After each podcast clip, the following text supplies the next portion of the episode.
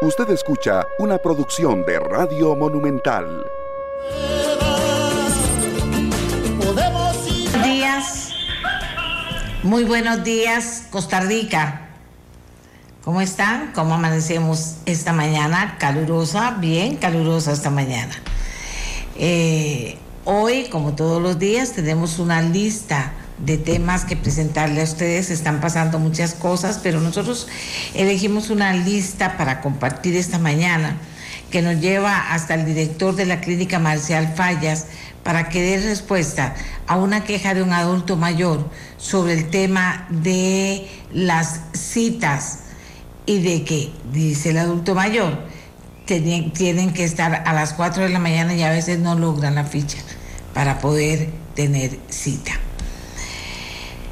También vamos a darle seguimiento al tema que iniciamos el pasado viernes aquí en la mañana con la diputada Katia Cambronero del Partido Liberal Progresista, quien pidió explicaciones al presidente ejecutivo de, de Incopesca por el aumento en la lista de animales incluidos como de interés comercial, que se amplió de 34 a 234 cuatro especies, incluyendo corales, algas, erizos, zooplancton, iguanas y algunas tortugas.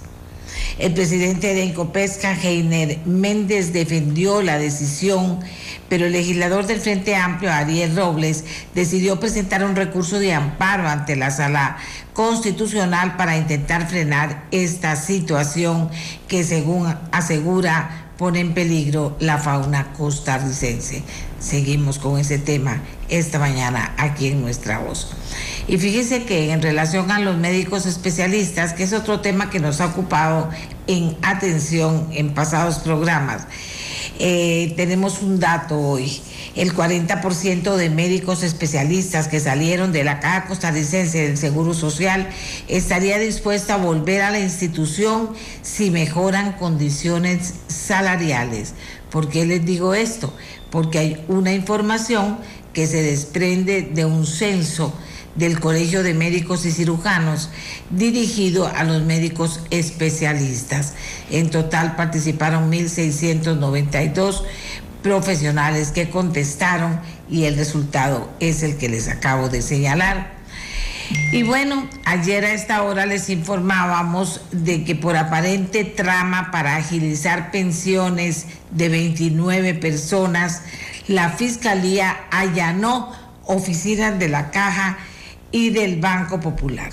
Y resulta que ahí viene toda una historia de qué fue lo que pasó y a nosotros nos llamó la atención darle seguimiento. Pedimos en la eh, fiscalía encargada de haber tomado esa decisión eh, una entrevista, pero señalan que están en un proceso que no pueden, en el que no pueden dar mayores detalles.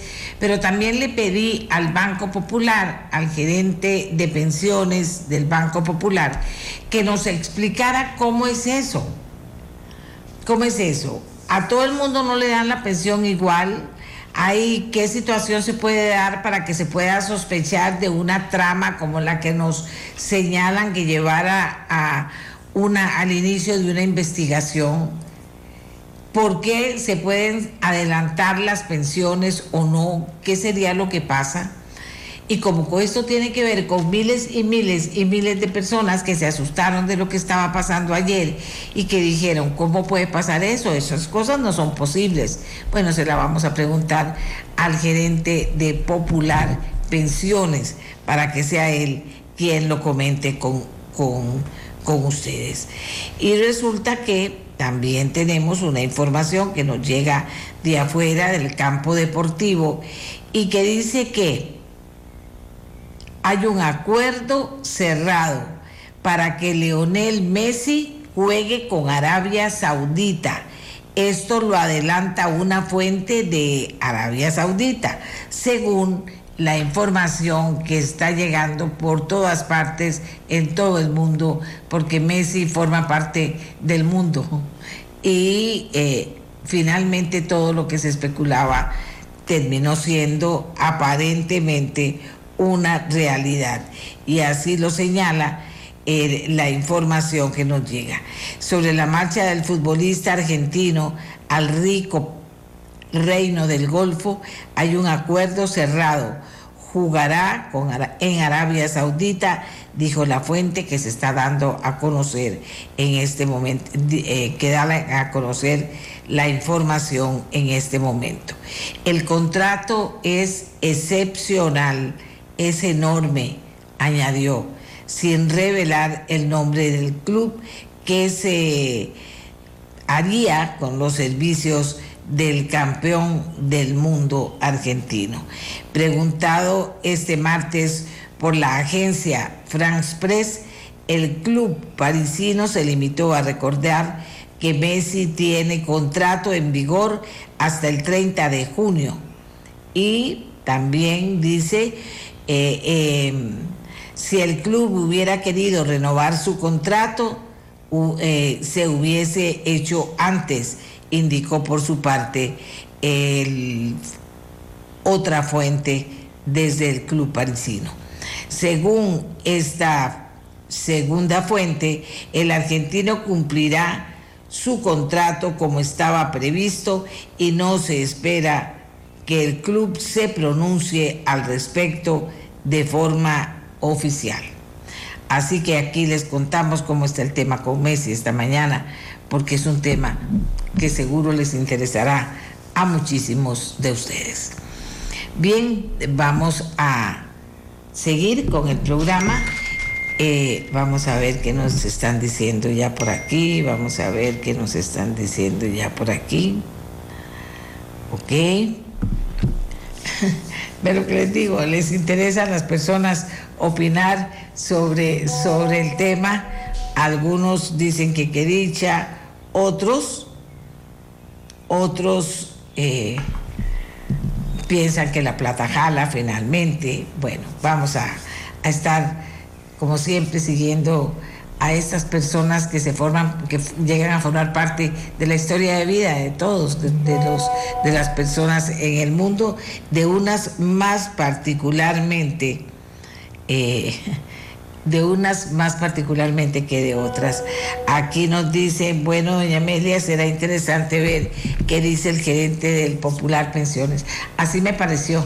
Por eso logramos que nos diera la entrevista, que la estaremos dando en la segunda parte del programa para que nos, para que nos cuente. Porque ahora ya estamos listos para conversar con ustedes sobre el primer tema de hoy sobre el primer tema de esta mañana. Les decía, les decía que para mí es muy importante las quejas que nos ponen sobre la mesa, particularmente, obvio, de las personas mayormente necesitadas, de, de las personas adultas mayores siempre en primer lugar aquí en nuestro, en nuestro programa, de la salud y de los servicios para las personas de la tercera edad aquí en nuestro programa. Dice salario global transitorio en la Corte. La Corte Plena aprobó el salario global transitorio para funcionarios del Poder Judicial como parte de las condiciones de la Ley Marco de Empleo Público. Otra información importante, bueno, que tiene que ver con los empleados judiciales.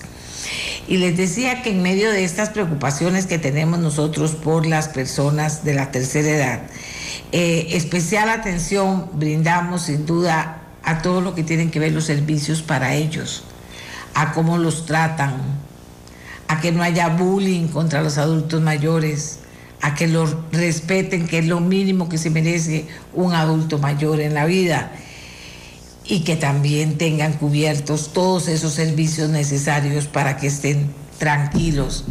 Eso es importante también. Bueno, resulta que esta semana, el día de ayer, les contábamos de la carta que nos mandó don Neftalí, un adulto mayor, que nos dice eh, lo siguiente.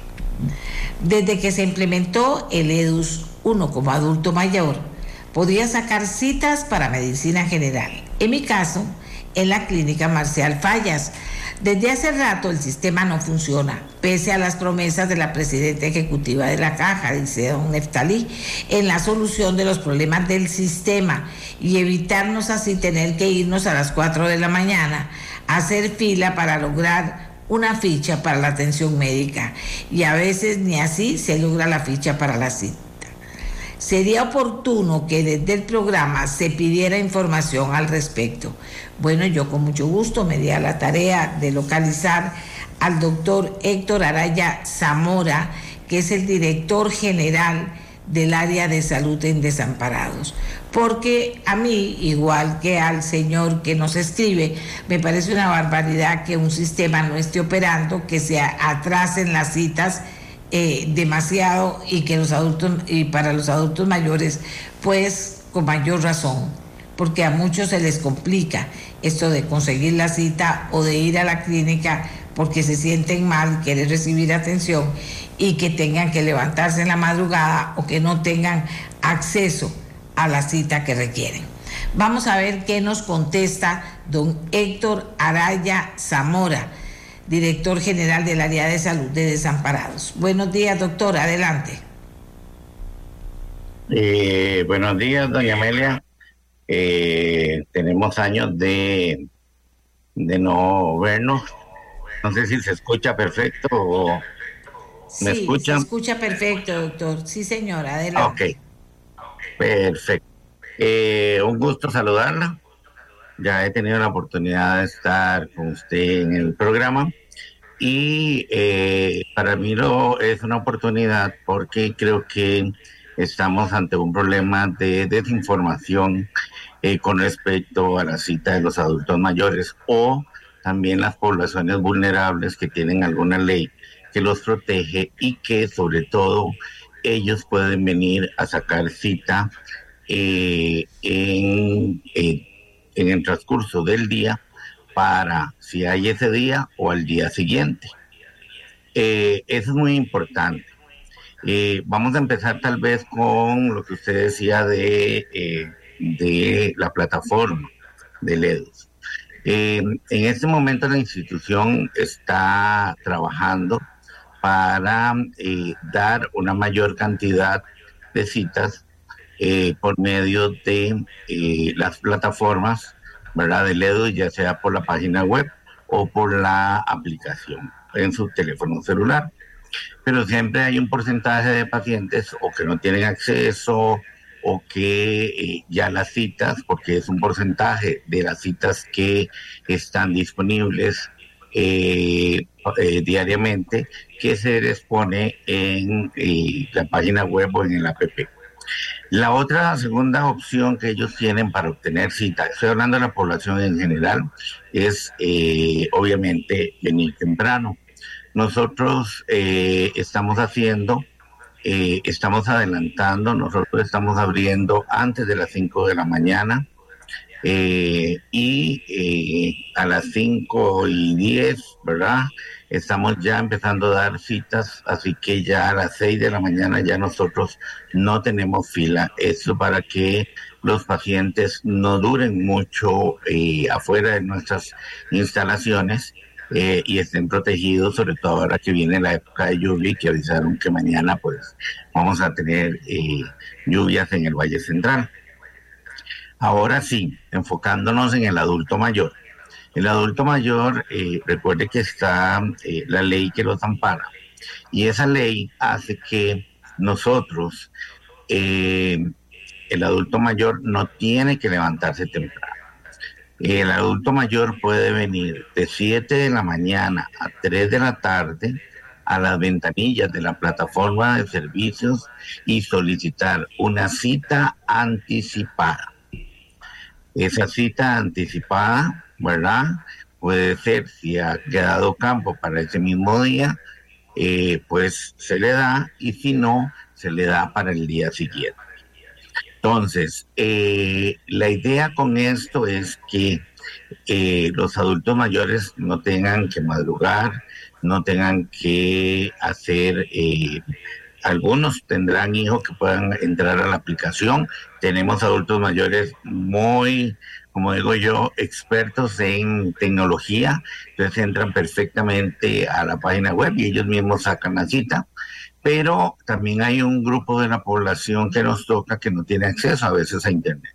Entonces, aunque estamos mirando a que eh, por lo menos la gran mayoría de citas sean para que el paciente no tenga que venir acá en horas de la mañana y no se den los diferentes problemas.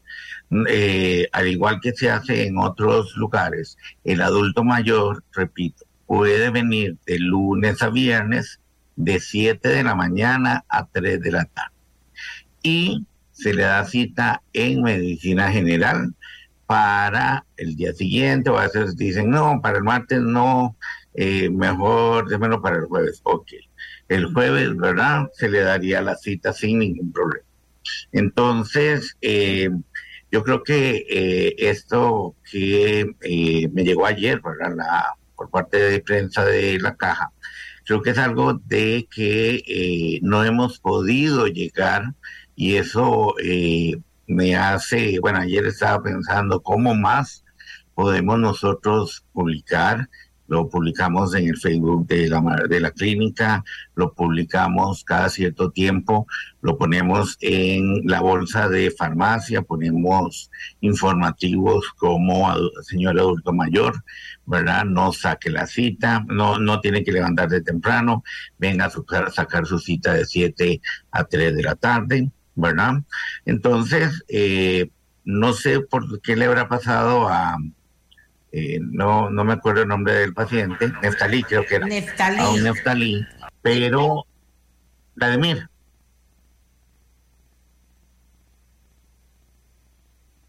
Bueno, se me fue el nombre. Entonces, no sé qué fue lo que eh, le habrá pasado porque el adulto mayor tiene prioridad. ¿Está bien? Entonces, eh, repito, ellos pueden venir a cualquier hora que las plataformas están abiertas y eh, ellos tratan de acomodar al paciente a la eh, cita más próxima, ¿verdad? Dependiendo de si es que requieren una cita, si es una situación ya de eh, emergencia, pues bueno, se pasa a el servicio de emergencias y en el caso a veces es simple y sencillamente que perdieron la receta de su medicamento crónico. En ese caso, nosotros tenemos eh, las jefaturas de consulta externa de cada uno de los médicos generales, de los especialistas, y ellos eh, lo que hacen es que inmediatamente le dan una consulta, llamamos administrativa, en el cual eh, se pone la situación que le pasó al adulto mayor, que perdió la boleta, y se le repite la receta hasta que lo vuelva a ver el próximo mes. Ahora, dentro de los adultos mayores hay un grupo grande que son los pacientes que llamamos crónicos, especialmente los diabéticos y los hipertensos. Los diabéticos y los hipertensos, cada vez que vienen a su control, de una vez salen con la cita programada. Los diabéticos eh, se ven cada tres meses, de acuerdo a la normativa eh, nacional e internacional, y los hipertensos, solo, que sean solo hipertensos, puede verse cada tres, cada cinco o cada seis meses, dependiendo de eh, la gravedad de su hipertensión o lo difícil de su manejo. Entonces vemos cómo eh, el adulto mayor y también, me permito, doña María, porque yo sé que usted lucha mucho por los pacientes más vulnerables, también esa situación se cumple para eh, aquellas leyes que nos permiten a nosotros eh, ayudar, eh, ¿cómo se llama?, al paciente. Por ejemplo, el niño, el niño, cuando está en niño sano, como llamamos, ¿verdad?, popularmente, o la consulta de desarrollo, ¿verdad?, que se hace al nacimiento, a los ocho días, se le hace la prueba del talón, a los dos, cuatro, seis, ellos también se les dan las citas programadas sin ningún problema. Eh, así que eh, los adultos mayores, y ojalá estén oyendo bastante de desamparados, pues pueden tener la tranquilidad de que pueden venir, pueden asistir a la plataforma de servicios que no van a tener ningún problema a la hora de eh, solicitar su cita. Eh, y en caso de que hubiera algún inconveniente, pues yo estoy aquí en la dirección, ¿verdad? Y pueden venir. Pero eso ya está instaurado institucionalmente y el adulto mayor puede ser que eh, se le olvidó o no, no pudo venir a la cita, por ejemplo, de crónicos, entonces va a la plataforma y se le reprograma la cita. Pero específicamente en este grupo etario no hay ningún problema para su cita. Vamos a ver, doctor, pero usted sí me dice que tiene que abren a las 5 de la mañana. Igual algo está fallando ahí en la plataforma. Digo, debería, debería. Entonces, ¿por qué abren a las 5 de la mañana? Deberían la, la gente poder sacar su cita y llegar normalmente al horario que le corresponde. Ok, vamos a ver, doña Amelia. Eh, la institución tiene, como dije, dos mecanismos para sacar cita. Una es la plataforma. La plataforma por la APP, que eso es para cualquier edad. ¿Está bien? La plataforma funciona. La plataforma tiene un porcentaje de citas que lo que se ha querido a nivel institucional es que las personas no tengan que levantarse temprano para venir a sacar cita. Ese es el primer grupo. Si no consiguió cita por la plataforma, puede venir y a las 5 de la mañana, en el caso de nosotros, que somos creo que eh, los que abrimos más temprano, eh, a las 5 de la mañana ya se están dando las citas, ya está el personal de registros médicos dando las citas para el día. Entonces tenemos las dos opciones para toda la población en general. ¿Está bien?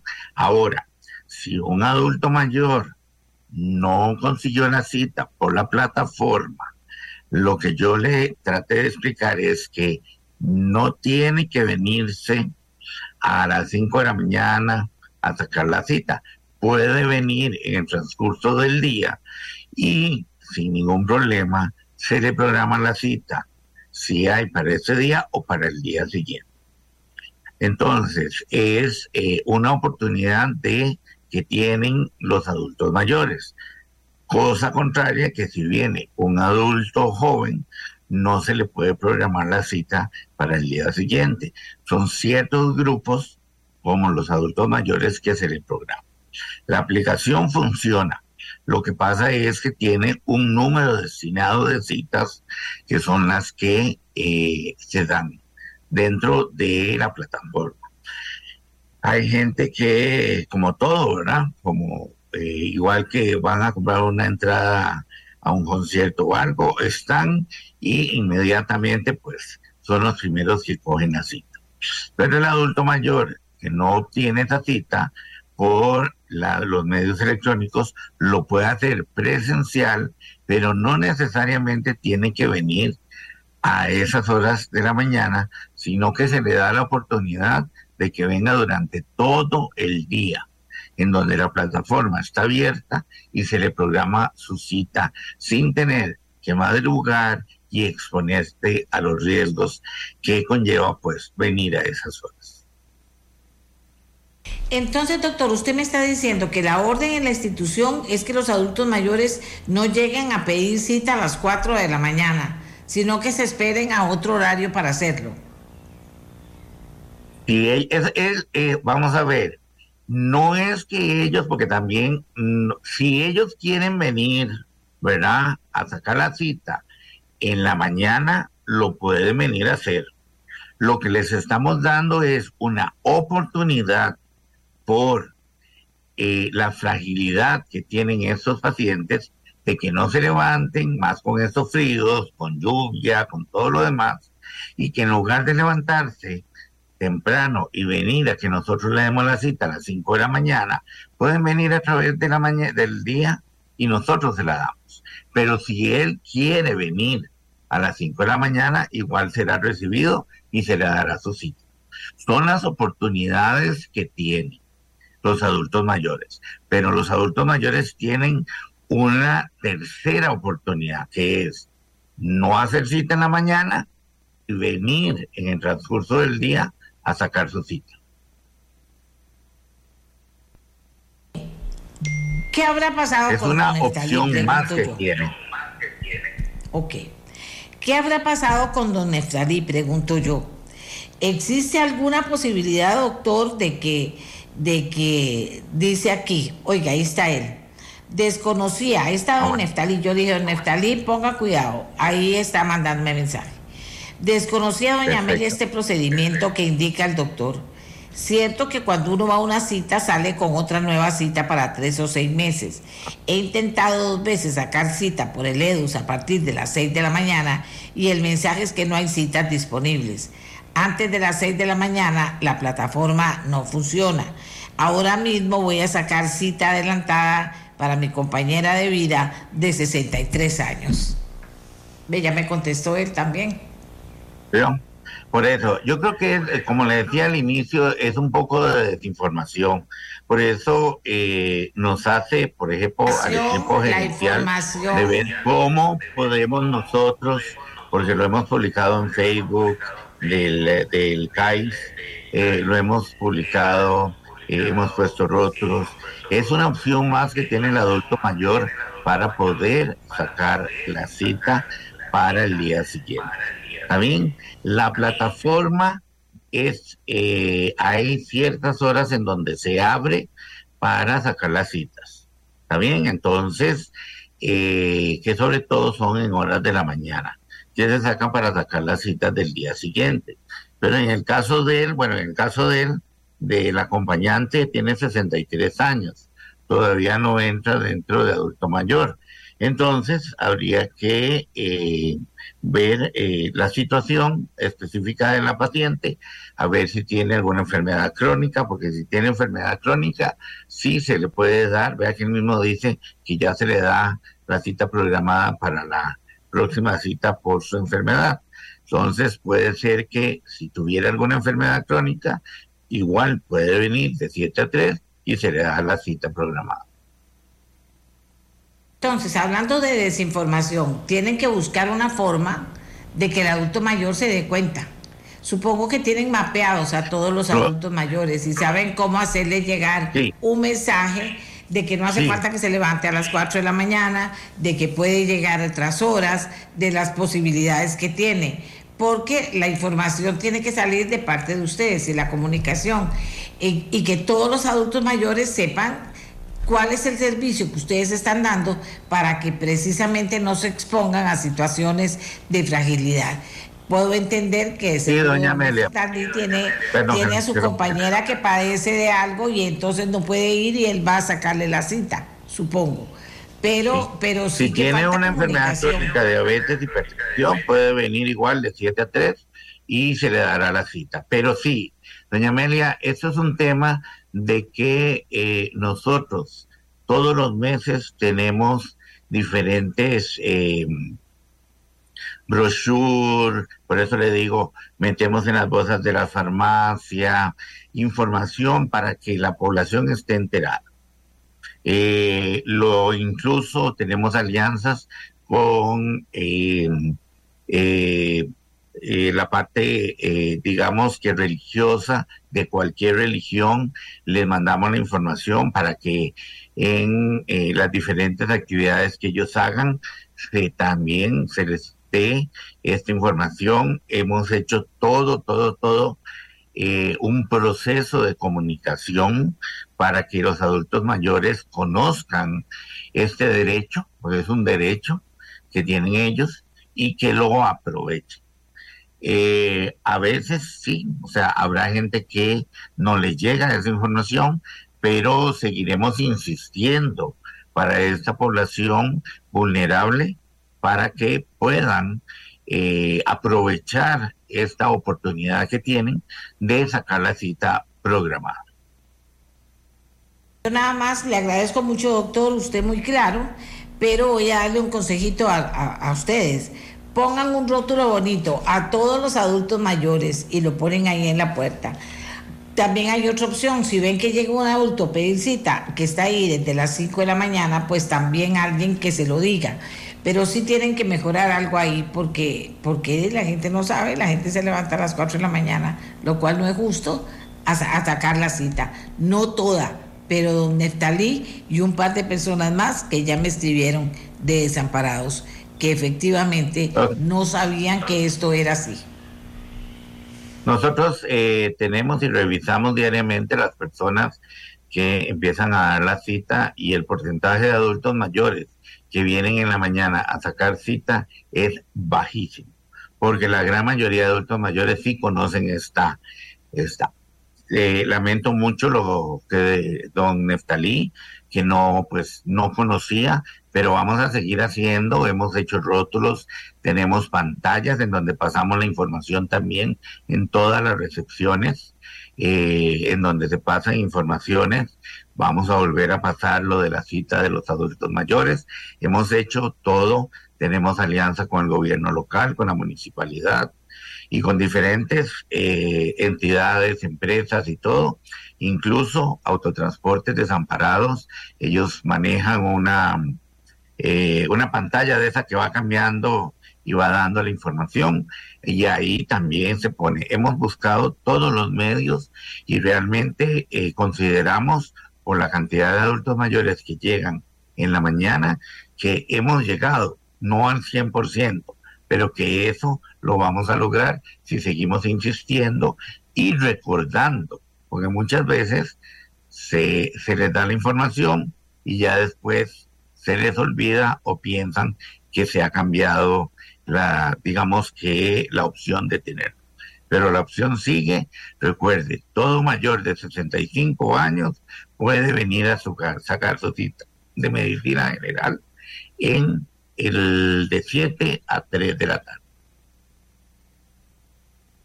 Gracias al doctor Héctor Araya Zamora. Se nota que han hecho un esfuerzo grande, pero para todos los adultos mayores de 65 años según nos dice el doctor, es una orden en toda la institución, no tienen que levantarse a las 4 de la mañana. Si se acaban las citas en la plataforma, como se acaban, ¿verdad? Generalmente, entonces puede llegar durante el día a pedirla, ya sea que haya lugar para el mismo día o ya sea que lo pasen para, para otro día, para que no sientan que se quedan con atención y sin atención, que los están discriminando. Dice aquí don Neftalí. Gracias, doña Amelia. Su programa es un medio para consolidar en mucho los derechos de los adultos mayores. Tengo 69 años. Claro, de eso se trata este programa. Imagínate, yo feliz de los adultos mayores y de cualquier otra persona a la que le podamos servir desde aquí para que pueda ejercer sus derechos. Y al doctor, muchas gracias por habernos respondido la inquietud que planteamos esta mañana. Doña Amelia, más bien gracias a usted porque, eh, bueno, eh, hemos estado en varias entrevistas a través de los años que he estado como director aquí o en otros lugares eh, y eh, sepa de que cualquier situación que considere necesario para educación como esto, ¿verdad? Esto es comunicación y ojalá que le haya llegado a varios adultos mayores y vamos a seguir eh, informando acerca de esto porque eh, es una necesidad. Es una necesidad y también yo defiendo a los adultos mayores eh, y ellos tienen, le digo, no tienen que levantarse temprano para venir a sacar cita. Vienen y se le da, incluso hasta se le da varias opciones en plataforma porque a veces no sé, los trae un hijo y el hijo puede la primera cita de las 10 de la mañana. Bueno, entonces hasta eso nos da la, la permeabilidad la, de que el, hasta el paciente se le pueda decir diferentes horas en las cuales él puede asistir a la cita, mientras que si la plataforma es un poco más rígida, solo tiene a las 7 de la mañana o solo tiene a las 3 de la tarde o solo tiene a las 2. Mientras que aquí se le dan varias opciones en la plataforma eh, personal, ¿verdad? Presencial, se le dan varias zonas, horas para que él incluso hasta escoja a qué hora le sirve más venir. Bueno, muy bien, muy bien. Aquí... Eh Aquí la gente está opinando. Nosotros tenemos una gran, gran, gran, gran, gran, gran, gran cantidad de adultos mayores conectados con nuestra voz y que son parte de nuestra voz y que se están tomando un cafecito con nosotros, una gran cantidad, hombres y mujeres que están conectados. Así que ya saben, les dimos una buena noticia porque no quiero que anden a las 4 de la mañana en la calle buscando una cita. Eso no está bien, no lo haga. Si alguien le dice, ah, no, eso está muy entero, no, no lo haga, porque es un derecho suyo no hacerlo. Que le den una hora en que usted se pueda trasladar. Y si es pues, gente de su familia que lo tiene que llevar, también que se le facilite a la gente de su familia. Pero en principio Así está el tema con las filas en los EBAIS para sacar cita para los adultos mayores. Ahora hacemos una pausa y no, no vamos a la pausa, vamos inmediatamente con otro tema. El pasado viernes en este programa la diputada Katia Cambronero del Liberal Progresista pidió explicaciones al presidente ejecutivo de Incopesca, que también estaba participando en el programa, por el aumento en la lista de animales incluidos como de interés comercial, que se amplió de 34 a 234 animales marinos, incluyendo corales, algas, erizos, zooplancton, iguanas y algunas tortugas. El presidente de Encopesca, Héctor Méndez, defendió la decisión y dijo que nos iba a mandar información para que viéramos cómo estaba el tema. Pero hubo una gran reacción a esto y el legislador del Frente Amplio, Ariel Robles, decidió presentar un recurso de amparo ante la sala constitucional para intentar frenar esta situación.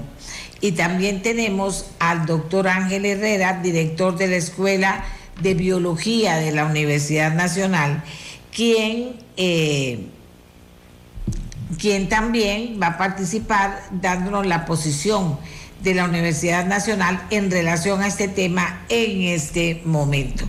Está listo ya con nosotros don Ariel, eh, don Ariel Robles, también está listo el doctor Ángel Herrera, director de la Escuela de Biología de la Universidad Nacional.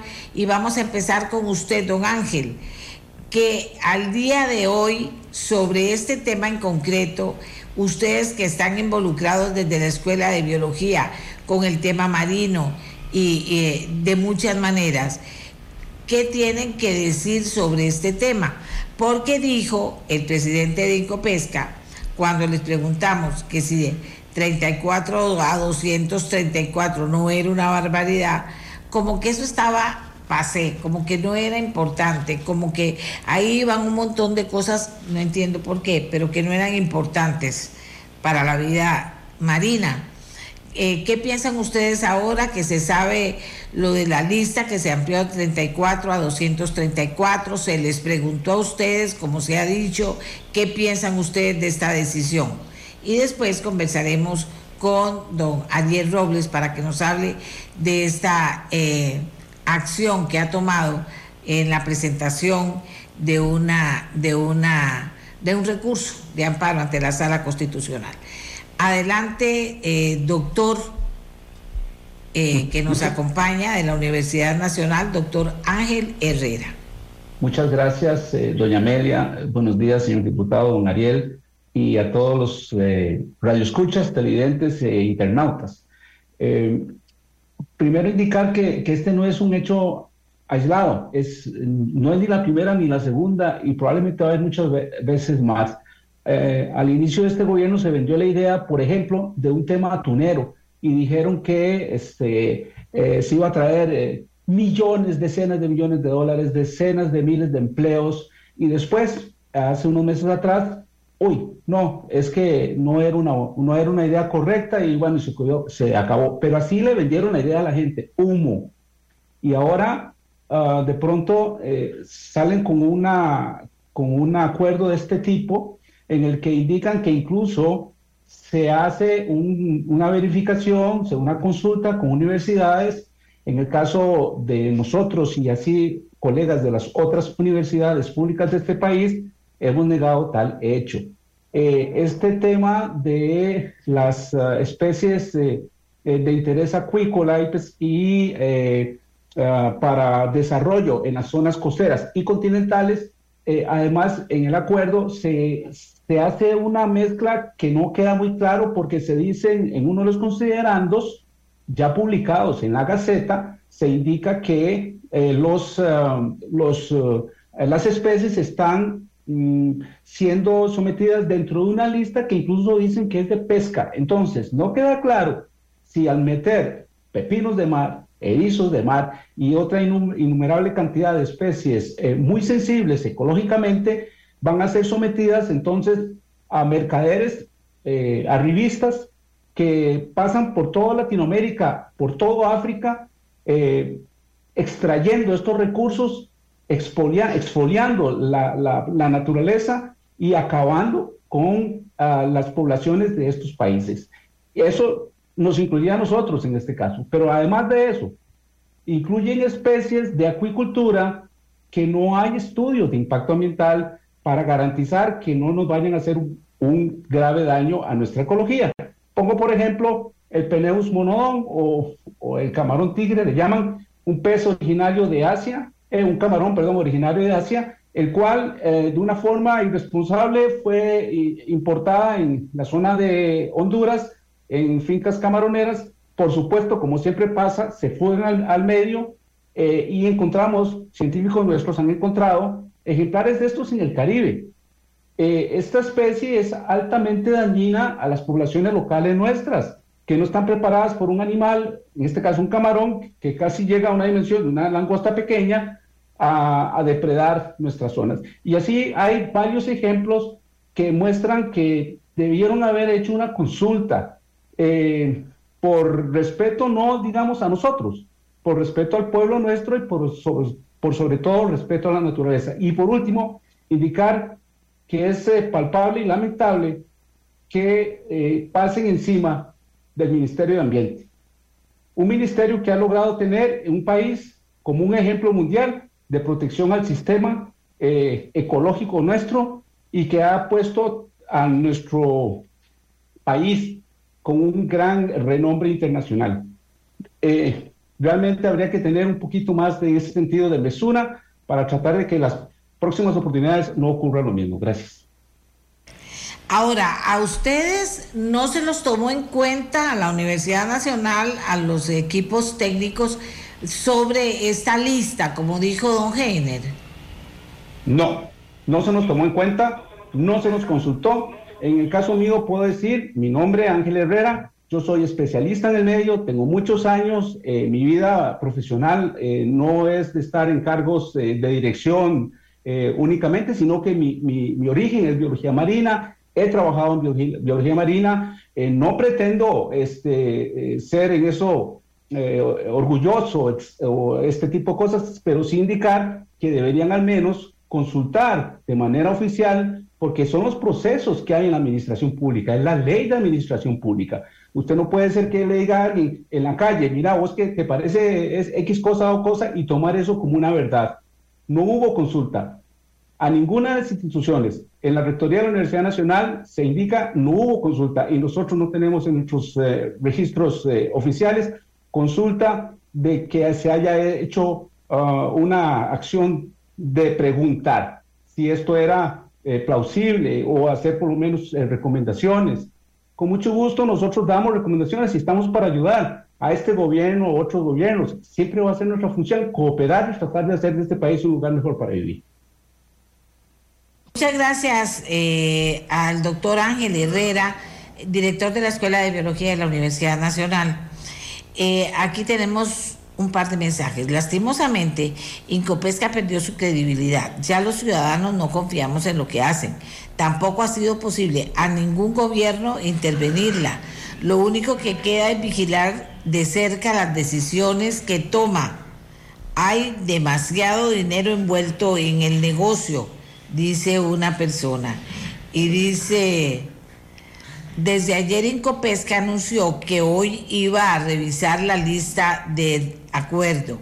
Creemos que aceptando este error, escuchándolos hoy es claro y evidente que alguien faltó a la verdad y se aprovechó de ella para inducir error a la Junta Directiva de Incopesca al dar por verdadera la información que se le presentó para que la Junta tomase ese acuerdo y es, fuese publicado el 28 de abril en la Gaceta, ya que en los considerandos del acuerdo y más específicamente en el número 8, la Universidad Nacional, SINAC, MINAE, etcétera, fueron consultados siendo esto mentira.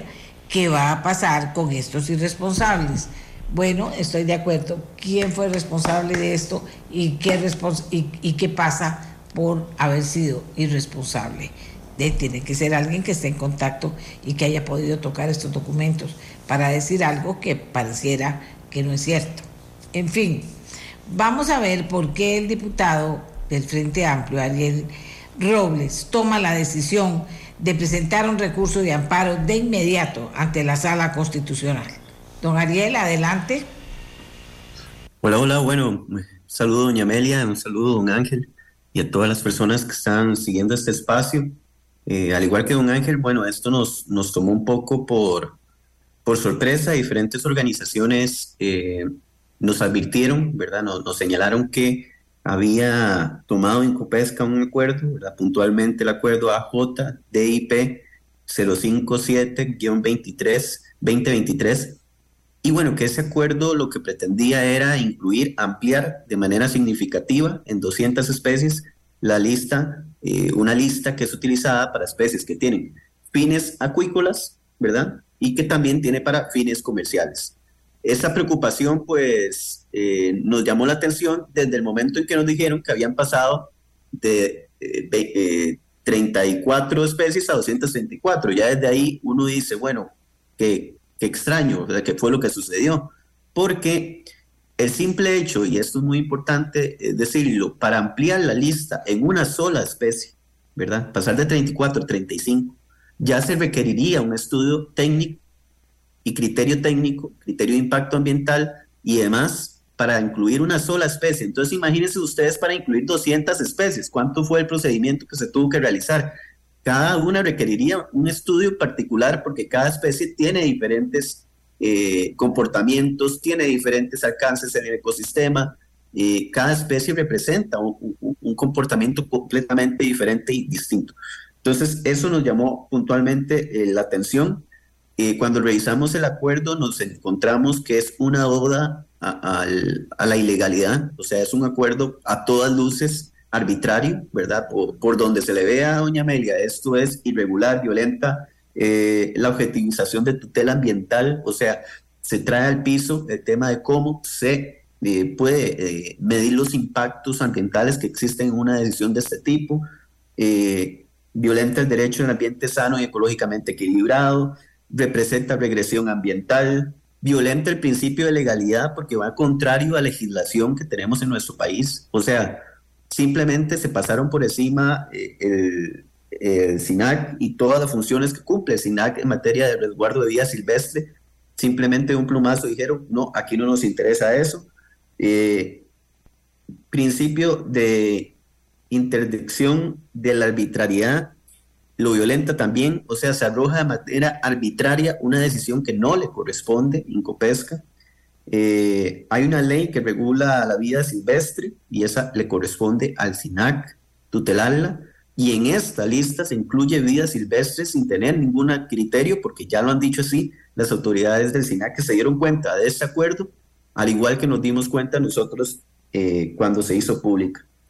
Eh, ¿Qué nos lleva a esto? Bueno, que es una barbaridad. Ya el, punto 8 que hace referencia a un ángel de consulta a las universidades y otras entidades que de resorte y por obligación deberían pedirse el criterio técnico eh, y se miente diciendo que se les consultó, ya eso, eso ya excede, digamos, el rango de, eh, de, de, improvisación que esto representa, si quisiéramos llamarle improvisación, pero a nosotros nos preocupa que ahí se estén tomando este tipo de decisiones más bien en pro de ciertos sectores sin eh, las consultas que corresponden. Esto nos llevó a presentar pues un recurso de amparo, entendiendo que es un acuerdo absolutamente arbitrario y que es riesgoso. ¿Por qué es riesgoso? Porque si este acuerdo se pone en práctica, existen impactos en particular sobre especies, pero existen impactos también sobre el ecosistema. Eh, eh, yo también leí, digamos, la nota que emite la Escuela de Ciencias Biológicas de la UNA, que es la UNA-S OFI 468 del 2023, y, y habla de las especies exóticas, a lo que hacía referencia don Ángel hace un momento. Y es que, por ejemplo, para traer una especie a nuestro ecosistema, no es un tema nada más de traerlo y vámonos, es una cosa menor, como dijo usted, doña Amelia, que había mencionado el gerente. Yo no he escuchado esa entrevista pero, pero me gustaría escucharla.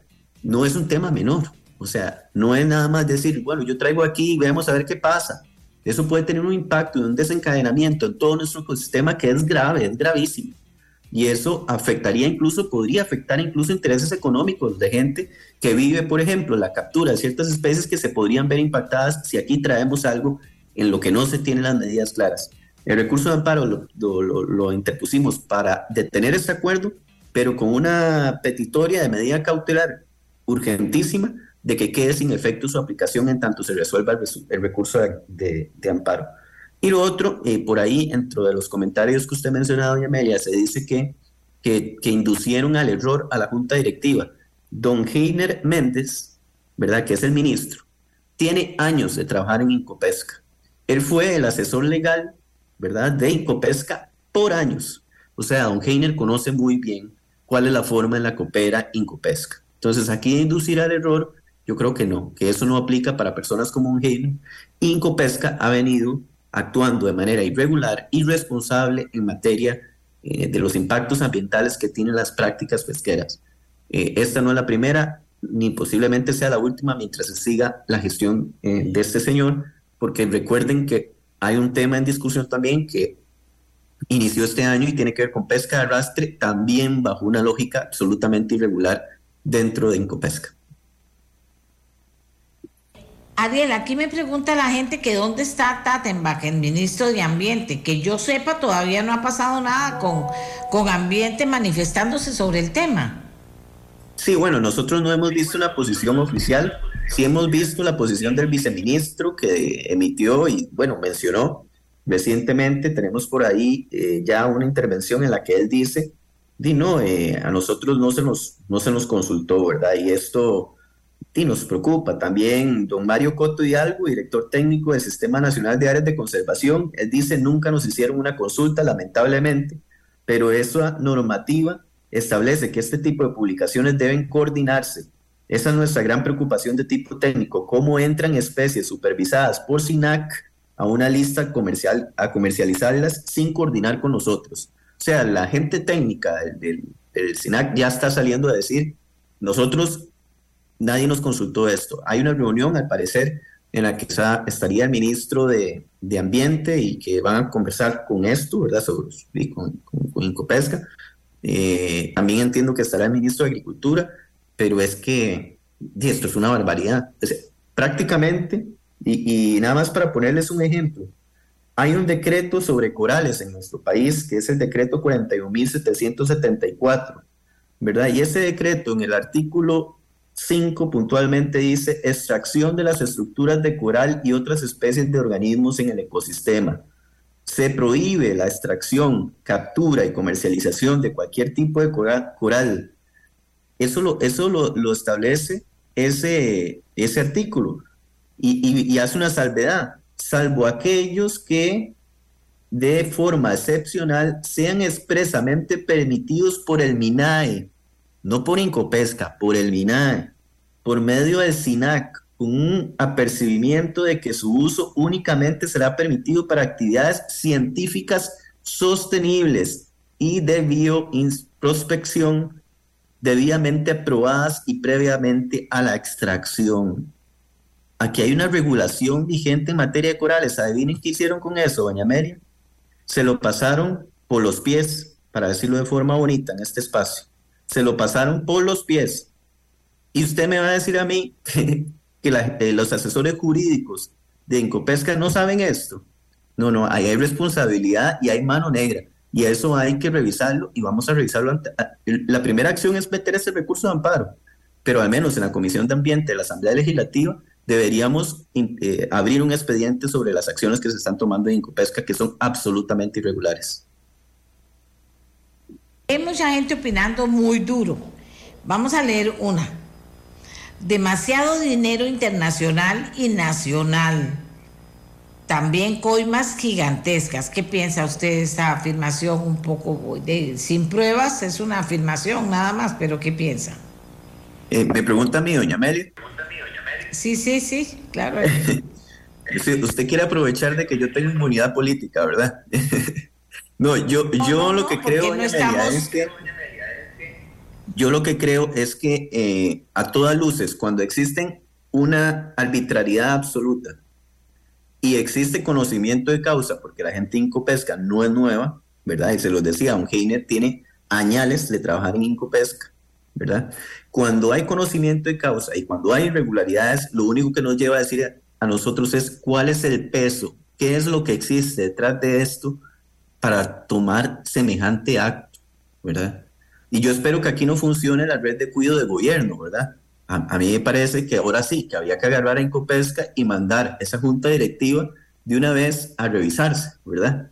Y que el gobierno ha sido muy vehemente en esa posición. Entonces, vamos a ver si, si así ha sido para otros casos, ojalá que con este tema de Incopesca de que accionen y entonces revisemos a ver qué es, porque si, si existió esto de esta forma, ¿será que hay pago de favores? ¿Será que hay intereses económicos de por medio? Todo eso yo creo que nos lleva a pensarlo cuando no hay justificación técnica y quienes están tomando las decisiones conocen ampliamente los impactos y cómo se decide eso. Y conocen que estamos en un país de derecho, ¿verdad? Esto que les acabo de leer del acuerdo de, de del decreto gubernamental no, no, lo, no es nuevo, es viejísimo. ¿Y por qué no se aplica? Ahora se les olvidó en Incopesca que eso existe. E, y, lo otro, también hace falta la voz. Lo peligroso que es abrir ese portillo, ¿verdad? Porque si entonces nosotros, jurídicamente es imposible, pero abrir este portillo tal cual lo hicieron, día, el día de mañana, dígame usted cualquier cualquier especie, doña Amelia, cualquiera, y ellos se les podría ocurrir meterla dentro de lista de, especies o intereses comerciales, cualquiera. O sea, el día de mañana se les ocurre que hay que meter manatís y ballenas y lo hacen en la lista sin ningún problema porque es una decisión meramente política y con intereses económicos particulares, pero ningún sustento técnico ni pasando por la legalidad. Bien, eh, bueno, y ahora, sin duda alguna, no sé qué piensa tanto eh, don Ángel como don Ariel, hace falta la voz del Ministerio de Ambiente, que de, acuerdo a lo que tenemos en este país, es el primero que debe pegar el brinco y ir a ver qué fue lo que pasó y le pasaron por encima. Bueno, con permiso. Eh, el, el, Incopesca está con una eh, cantidad de recursos humanos, de, biólogos, técnicos, que es sumamente valiosa. Eh, tienen un problema eh, muy serio en general, en sentido de tal vez como la forma que tenemos la dirección en estos cuatro años desde la cabeza de gobierno. Y hay este, a veces temores de las acciones que se puedan tomar. Pero en este caso he escuchado que por lo menos entiendo, van a tratar de rectificar la situación que se ha dado y, enrumbar esto hacia, un, hacia, una medida que sea eh, más propia de nosotros como costarricenses, eh, de coordinación, de trabajo en conjunto y de bienestar para tanto los pobladores del país en general, no solo en las zonas costeras, sino también eh, de eh, la población completa y de la naturaleza nuestra, de nuestro recurso natural, que es ejemplo y que pretendemos que siga siendo ejemplo. No podemos dejar llevarnos por, por la temporalidad de un gobierno eh, y tenemos que tratar de derrumbarnos. Y aquí es importante de nuevo retomar el papel del Ministerio de Ambiente. El mar no es un tema solamente de pesca, es un tema que involucra acciones de diferente índole, desde navegación eh, marítima, eh, la parte del medio ambiente, la parte de uso de diferentes formas de, hacer útil, el recurso marino.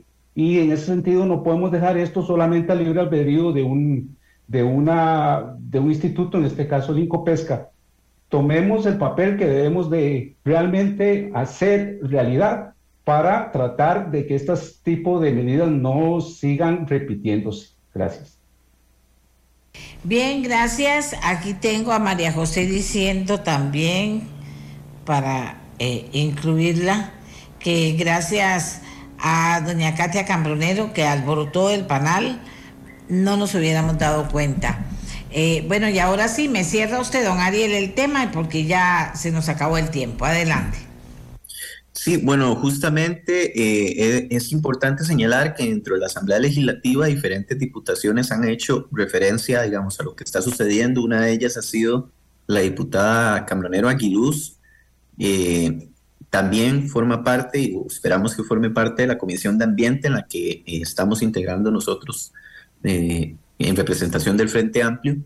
Eh, en particular, yo creo que tanto doña Katia, el PLP, como el caso nuestro, tiene intereses de que esto se investigue a profundidad. Ojalá podamos dentro de la Comisión de Ambiente, eh, también que tiene facultades investigativas, hacer un señalamiento a Incopesca ante las diferentes medidas arbitrarias que se han venido tomando y que podamos investigar a profundidad lo que está sucediendo a toda la gente que ha despertado interés, ¿verdad? Porque esto nos mueve cuando se escucha que se está incluyendo eh, corales, iguanas, eh, tortugas dentro de una lista con eh, intereses de explotación comercial y toda la imagen internacional que llevará esto, doña Amelia, porque esto está sucediendo hoy aquí en Costa Rica, pero mañana, mañana estarán hablándose de esto internacionalmente, de, de lo que aquí Costa Rica está retrocediendo a pasos agigantados en materia de protección ambiental y eso tendrá un impacto en todo el sentido, digamos, de la imagen internacional que puede tener nuestro,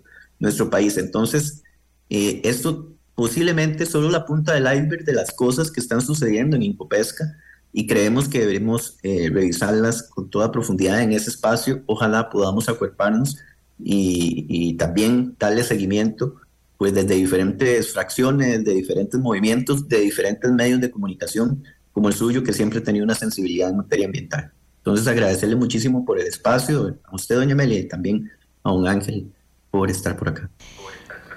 Aquí dice otra persona, qué vergüenza. A dos años de celebrarse aquí en mi país la conferencia de las Naciones Unidas sobre los océanos, Incopesca sale con esto. Y aquí dice otra persona, sería bueno conocer los nombres de los responsables y que le hagan frente, por supuesto, por supuesto. De eso se trata también. Si nos quedamos en solo hablar las cosas, pues no se va a lograr avanzar en esta defensa permanente que tenemos que hacer de todos los recursos que tenemos que cuidar. Y entre esos, por supuesto, está el mar, sin duda alguna, y la vida marina. Ahora vamos a hacer una pausa y cuando regresemos Vamos a hablar rápidamente del tema de los médicos especialistas y de un censo que hizo en el Colegio de Médicos para conocer qué pensaban sobre algo muy importante, volver a la caja costarricense del Seguro Social. Ya volvemos. La mía, la suya, la de todos y todos, y todas, perdón. El 40% de médicos especialistas que salieron de la Caja Costarricense de Seguro Social estaría dispuesto a volver a la institución si mejoran las condiciones salariales. Esta información se desprende de un censo del Colegio de Médicos y Cirujanos dirigido a los médicos especialistas. En total, 1.692 profesionales respondieron el cuestionario. Bueno, aquí hay una buena noticia el tema está en qué son para ellos mejores condiciones salariales y si la institución podría dárselos, no sé, pienso. Pero doña Margarita Marchena, la doctora Marchena, es la presidenta del Colegio de Médicos y nos cuenta la importancia que tiene este censo para un tema del que se ha conversado mucho, que es eh, los especialistas y su importancia dentro de la Caja Costarricense de Seguro Social. Muy buenos días, doctora, adelante. Muy buenos días, doña Amelia, y muy buenos días para todos eh, los que nos siguen a través de la radio, a través de las diferentes redes sociales. Como usted bien lo menciona, el Colegio de Médicos ha seguido con, y continuará eh, con esta preocupación, así que este, realizamos un censo que eh, fue a finales de marzo, principios de abril, una vez, y esto hay que destacarlo, que este censo se realizó una vez que ya entró en vigor la ley eh, de marco de empleo público, que fue el 10 de marzo, porque eso es, eso es importante tomarlo en cuenta a la hora de que analicemos precisamente los datos que usted está mencionando. Eh, si bien es cierto, el salario, pues eh, es un factor que no deja de ser importante como lo sería para cualquier otro tipo de profesional en otras instituciones, como estamos viendo, por ejemplo, en el, en el Poder Judicial, pues acá también eh, hicimos varias preguntas. Una de ellas fue en qué medida era muy importante o importante factores como ambiente laboral. El 98% de los médicos contestaron que el ambiente laboral era importante o muy importante. El crecimiento laboral, un 93%, incentivos no económicos, y esto es muy destacable porque si bien es cierto, eh, bueno, todavía está en la palestra el tema del, del, salario, del salario único, salario global, también hay otro tipo de incentivos que el médico especialista está anotando como que es muy importante o importante. ¿Qué serían esos incentivos? Sobre todo de formación, acceso a educación, que al final va a redundar en una mejor eh, atención al paciente, ¿verdad? Incentivos para realizar investigación. La investigación es sumamente importante. Vea, por ejemplo, lo que sucedía en COVID, cómo cada dos, tres semanas muchas veces iban cambiándose las... no las reglas del juego, sino el tratamiento que se creía que era el mejor para los pacientes. ¿Y eso de dónde nace? A partir de la investigación. También los insumos, tener insumos de calidad, que eso lo hemos mencionado en ocasiones anteriores, que los insumos y los equipos este, médicos modernos también son muy importantes. Ahora, esta encuesta, como usted lo mencionó, pues sí, este, eh, nos la respondió, no es encuesta, perdón, es censo. Y hay una diferencia importante entre encuesta y censo. ¿Por qué? Porque esto fue eh, un formulario que se hizo abierto para todo aquel especialista o subespecialista que deseara contestarla. Eh, recibimos 1.692 respuestas con una edad promedio de 44 años. Entonces, esto también es importante porque estamos hablando que la población que respondió a este censo se encuentra no solo activamente en la, en la parte laboral, sino que está aún a varios años de poder optar por una pensión. O sea, que tenemos que por lo menos mm, eh, unos 18, 20 años de que podrían tener actividad eh, dentro del, del área médica el 53% fueron hombres. Y vea qué interesante, em, entre los eh, que respondieron y que estaban casados o unión libre, estamos hablando de un 70%. Esto nos debe llamar la atención a la hora de realizar la distribución porque para estas personas, para estos colegas, va a ser importante la ubicación o cuando se distribuyan, pues poder hacerlo con su familia. Eh, ¿Qué mejorar? La semana pasada discutíamos este, y conversábamos acerca de eso. ¿Qué podría hacer la caja para mejorar? Eh, pues sí, está el, factor este, salario, eh, pero no es el único y muchas veces no es el más importante, doña Amelia. la flexibilidad de horario es, por ejemplo, una de ellas, es un 20%, uno de cada cinco especialistas que respondieron consideraron que la flexibilidad de horario es importante. Y cuando hablamos de flexibilidad de horario, voy a ponerle un ejemplo específico que me comentó una de las miembros de Junta, la doctora Catalina Santilé, es la directora del Centro Nacional de Control y Cuidados Paliativos Ahí tenían un anestesiólogo, como usted sabe, eh, no sé si los, y ponerle en autos a los oyentes, el contrato de retribución que debe hacer el médico especialista es por tres años. Cuando el médico especialista termina, hace un año de servicio social y después hace tres años de lo que se llama contrato de retribución. ¿Qué es contrato de retribución? Que eh, pues precisamente se quedan trabajando para la caja. Entonces hubo un médico que buscando precisamente esa mejoría en la calidad de vida, habla con la doctora y le dice, vea doctora, yo quiero tener más tiempo para compartir con mi familia, con mis hijos, voy a proponerle a las autoridades que en lugar de estar tres años, me comprometo a estar seis años. cuatro horas. O sea que al final va a cumplir las ocho horas, solo que un tiempo más extenso. Pues este, las autoridades no lo consideraron así, entonces eh, el colega se, se vio en la obligación, o sea, se vio, eh, sí, en la obligación de, de renunciar, tuvo que renunciar, pero ahí perdimos un recurso importante eh, y este ejemplo lo pongo para que se entienda cuando se habla de flexibilidad de horario, eh, no es como que yo entro a la hora que, quiera y me voy a la hora que quiera, no es eso, es este, precisamente tener oportunidades de seguir atendiendo al público de forma eh, con, una buena calidad de atención, solo que pues con, con, esta flexibilidad de poder decir, bueno, voy en la mañana, voy en la tarde o voy tales días, que creo que eso también es muy valioso porque es mejor tener a un especialista cuatro horas, seis años, que tener cero especialista. Claro, claro. Hay que ir cambiando la forma cuadrada de ver las cosas, ¿verdad? Definitivamente. Eh, bueno, entonces, con este material, ¿qué hace el Colegio de Médicos con este resultado?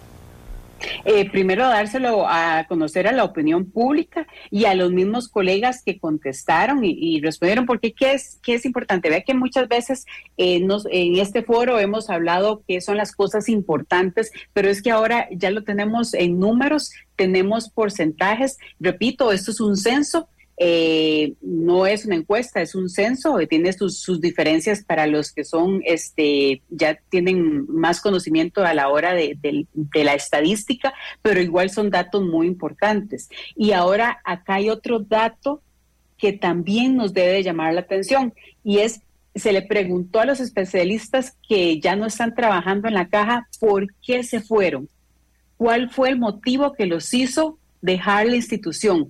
¿Y sabe cuál fue el más importante? No fue el salario, fue buscar precisamente una mejor calidad de vida. Uno de cada cinco se fue buscando precisamente esa mejor calidad de vida, que va de la mano precisamente de lo que ellos señalaban como importantes, que era el ambiente laboral, el crecimiento, los insumos, eso este, también va muy relacionado. Evidentemente, el salario este, constituye el 17% junto con la flexibilidad de horario eh, un mejor ambiente laboral. Eh, burocracia fue otra cosa que señalaron como importante y burocracia que es, que podríamos entender como uno de los muchos ejemplos que podríamos traer a colación.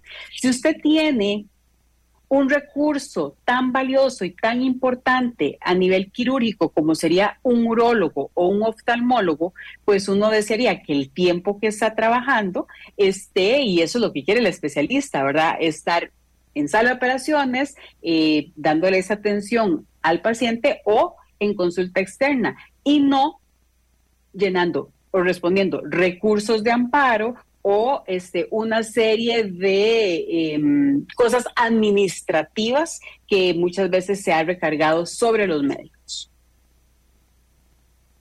Ah, sí, sí, sí. Eh, eh, como dato, como dato curioso, doctora, ahora que usted hablaba de cómo pueden haber incentivos muy cercanos, bueno, el tema de si tienen compañera eh, o compañero y quieren propiciar conseguir un traslado para ellos también se podría tomar en cuenta.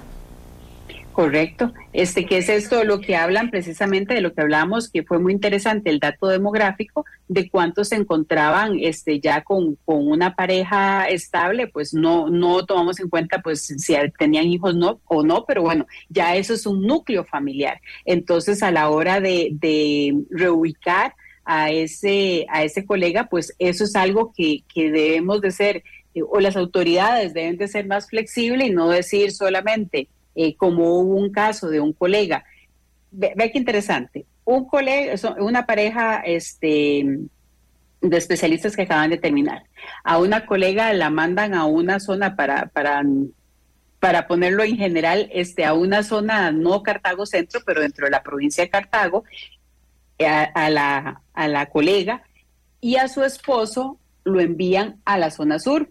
Entonces, cuando ya hace el contrato de retribución, el, de, el, el, el, colega que está en la zona sur pide trasladarse y consigue trasladarse a donde está su esposa pero la esposa la envían a la zona de Guanacaste. Entonces, son, son factores que debemos de, tomar en cuenta. Muchas veces, pues también uno se preguntará si, si recursos quirúrgicos de alta complejidad, como sería eh, un oftalmólogo, si el mejor lugar para brindar todo lo que pueden darle a la población será un, área de salud que no cuenta este, necesariamente con sala de operaciones, no cuenta con optometrista, que es el que le ayuda a uno pues a graduar muchísimas cositas de, los ojitos o los, o los lentes, este, y, esas son cosas que eh, donde vemos al final muchísimas oportunidades de mejora. Eh, sabemos que estamos bajo, la ley del marco de empleo público, eh, hay diferentes agrupaciones que están pues viendo cómo eh, pueden mejorar ese, ese salario global al, al final de cuentas, pero también hay que rescatar e insistir en que hay factores no salariales que también son importantes o muy importantes para los especialistas y que en eso pues la institución no tendría necesariamente que invertir muchísimo más recurso. Por ejemplo, eh, un cirujano. ¿verdad? Hablemos de un cirujano general, como la señora que, mencionábamos la semana pasada, que bueno, no teníamos claro cuál era la enfermedad específica que tenía, pero hicimos un, escenario eh, supuesto, ¿verdad? Donde tal vez lo que tenían que hacer era sacarle la vesícula. Entonces, para sacar la vesícula, pues muchos de nuestros oyentes habrán pasado por ese procedimiento y le hacen una herida pues bastante grande en su abdomen para poder tener acceso y poderle sacar la vesícula. Ahora hay una cirugía que se llama laparoscópica que por tres huequitos prácticamente pequeñitos, tres orificios, pueden sacar la vesícula sin hacerle esa herida tan grande, que no es solo cuestión de estética de que si me quedó no una herida grande, sino que la recuperación y las complicaciones van a ser inferiores.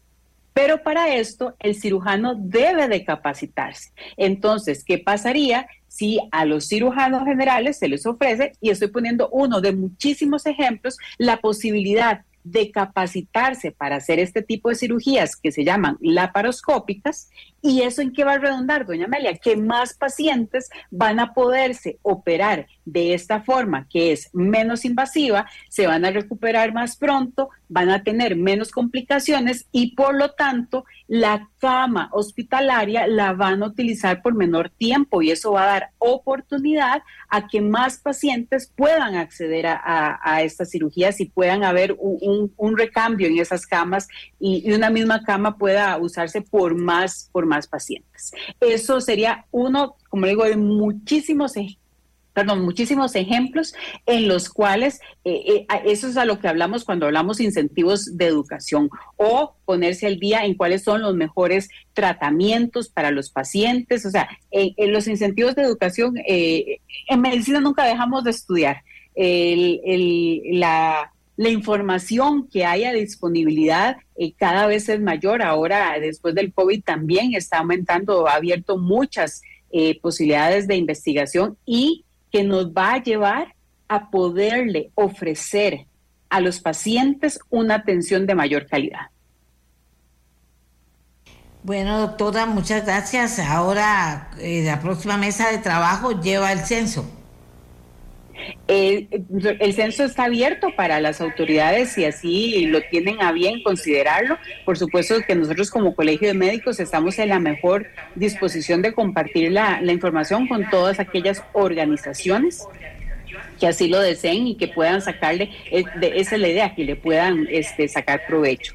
Y este, también quisiera destacar eh, nuevamente, porque yo esto también lo insisto mucho, eh, que no solo debemos de mirar al médico especialista, debemos de mirar también al médico y cirujano o conocido como médico general. El Colegio de Médicos hace grandes esfuerzos para darle educación médica continua, pero ahora viene un hito histórico que es el ECOMO, examen de conocimientos médicos, que es el examen de incorporación, que nos va a permitir darle, prácticamente no es un examen, es una certificación de calidad no solo a las instituciones que contratan a los médicos, sino a toda la población, de que ese médico que se va a estar incorporando, esto lo vamos a hacer ya en agosto, que ese médico que se está incorporando cumple con los requisitos básicos eh, de conocimientos en áreas clínicas, porque el examen no es un marque con X de la A porcentaje 10%, B 30, no, son casos clínicos que han sido elaborados bajo los más altos estándares de calidad y eso va a ser una certificación de que los médicos generales que se estén incorporando van a dar una excelente atención como ya está siendo dada por eh, los colegas.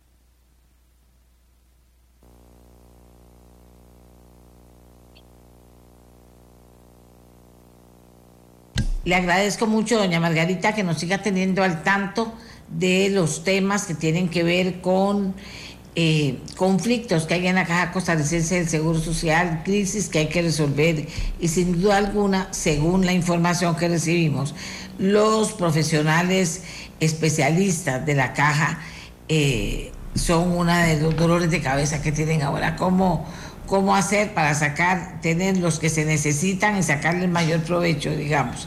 Porque de eso se trata también.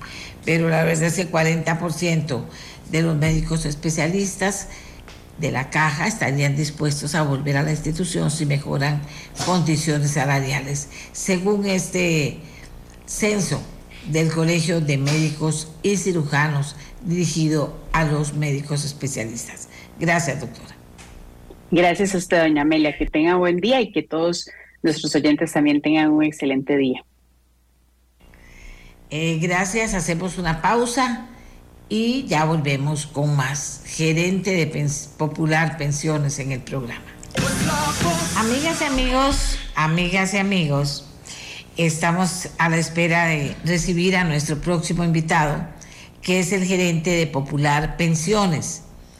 Eh, vamos a ver cómo podemos compartir con ustedes una información valiosa e importante que dimos a conocer ayer en ameliarueda.com y que le vamos, eh, vamos a ver, y que le vamos a dar seguimiento en el día de hoy. Muchos de ustedes hicieron preguntas, estoy totalmente de, de, eh, de acuerdo con que son interesantes. Vamos a ver hoy qué nos dice el gerente de Popular Pensiones.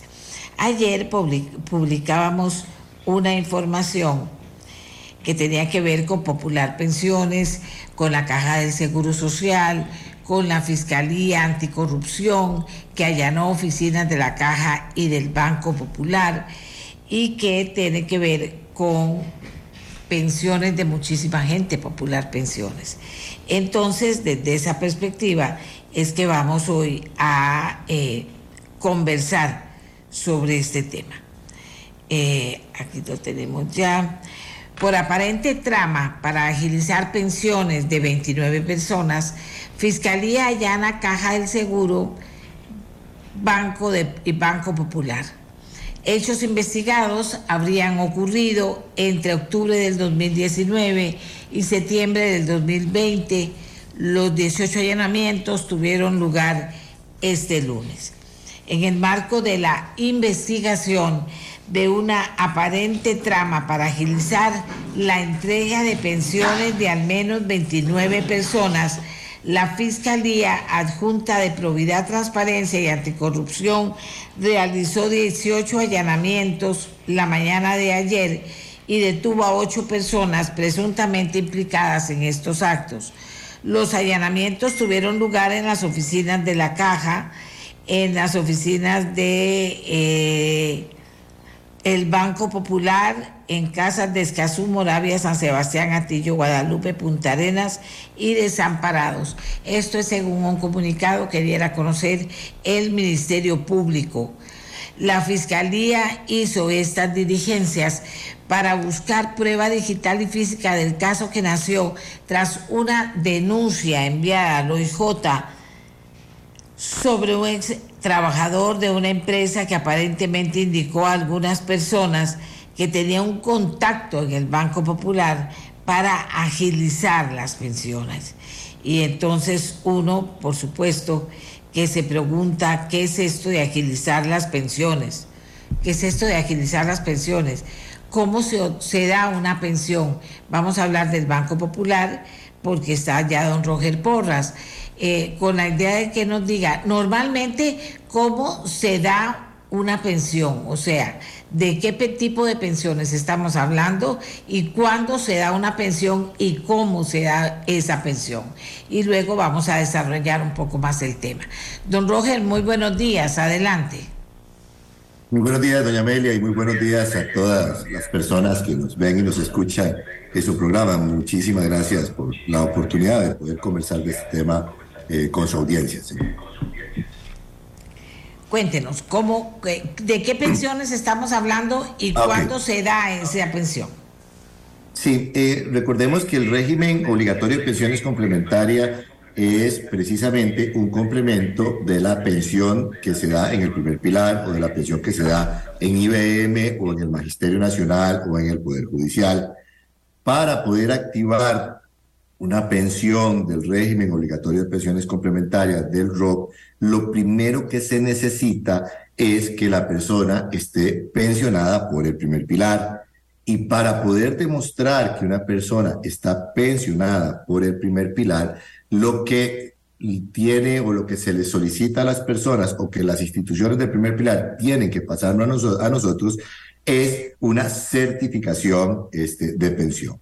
En el caso del IBM, por ejemplo, si alguien se pensiona por IBM, la persona eh, recibe o tiene que esperar, porque hasta después de ese momento IBM emite la certificación, el primer pago de pensión de IBM y a partir de ahí nos comunica a nosotros, la persona, el interesado, que ya está pensionado por IBM y nosotros gestionamos ante IBM una certificación de que efectivamente esa persona es ya pensionada del régimen de invalidez, vejez y muerte. Una vez que nosotros recibimos esa certificación de pensión del IBM, que normalmente tarda entre 10 y 15 días en llegarnos a la operadora, nosotros comenzamos la gestión de la pensión del, del régimen complementario de pensiones, es decir, del ROP. Con esa certificación específicamente, hacemos la solicitud que pueda haber del, del, del, del aporte patronal que haya quedado en el Banco Popular y le explicamos a la persona, estoy haciéndolo de manera muy resumida por supuesto,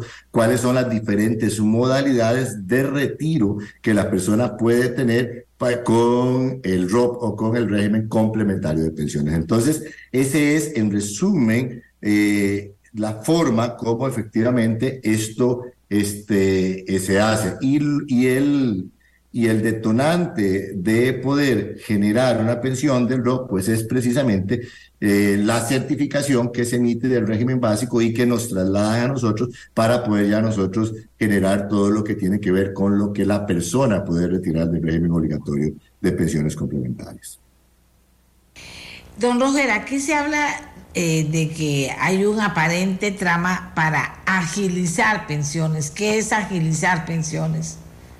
Sí, de lo que es, de lo que salió en el parte o en la publicación el día de ayer, eso se remonta al año 2019, doña Amelia, a una investigación eh, a partir de los mecanismos de control y algunas denuncias que se tuvieron a lo interno eh, este, de la operadora de, eh, de una posible utilización de certificaciones o de documentos este, con eh, contenido falso, es decir, que se emitían certificaciones donde se decía que una persona eh, podía estar pensionada y efectivamente no lo era, eran certificaciones que venían o serían emitidas de la, de la caja. Y estoy hablando de posible porque este es un proceso que está en investigación y por supuesto uno tiene que respetar, digamos, ese proceso de investigación. En el 2019 este, se hicieron algunas alertas sobre este tema y se generó una investigación con seguridad bancaria este, del Banco Popular y, la recomendación final que se dio a partir de la dirección jurídica en el, en el banco fue que se pusiera la denuncia ante el organismo de investigación judicial, quienes tienen más elementos y más herramientas, para seguir el proceso este, eh, de investigación eh, correspondiente que devino eh, el día de ayer en los allanamientos que ya usted mencionó en el caso particular y en la investigación que efectivamente se está generando. En específico, eh, lo que quiero decirle a usted que es que puede ser ante una presunta alteración del documento que legitima que una persona esté pensionada como es la certificación y que efectivamente con eso se este, genere un trámite que no le correspondía a la persona en el momento, aunque eran sus propios recursos, pero no le correspondía en el momento porque todavía no estaba pensionada por el régimen básico. Ok, ¿Cómo es que esto puede ocurrir entonces? O sea, se supone que, que, que habría abierto, se habría abierto una puerta o una opción para que le dieran antes la pensión. No sé, como con las licencias. Usted va y, puede sacar una licencia, podía, me parece que ya no. Eh, decían de cómo hizo, ah, no, yo fui y, y pasé algo por abajo y me dieron y me dieron la licencia. ¿Cómo funciona esto de agilizar la pensión? Que se la dan antes a la persona sin tener derecho para tenerla.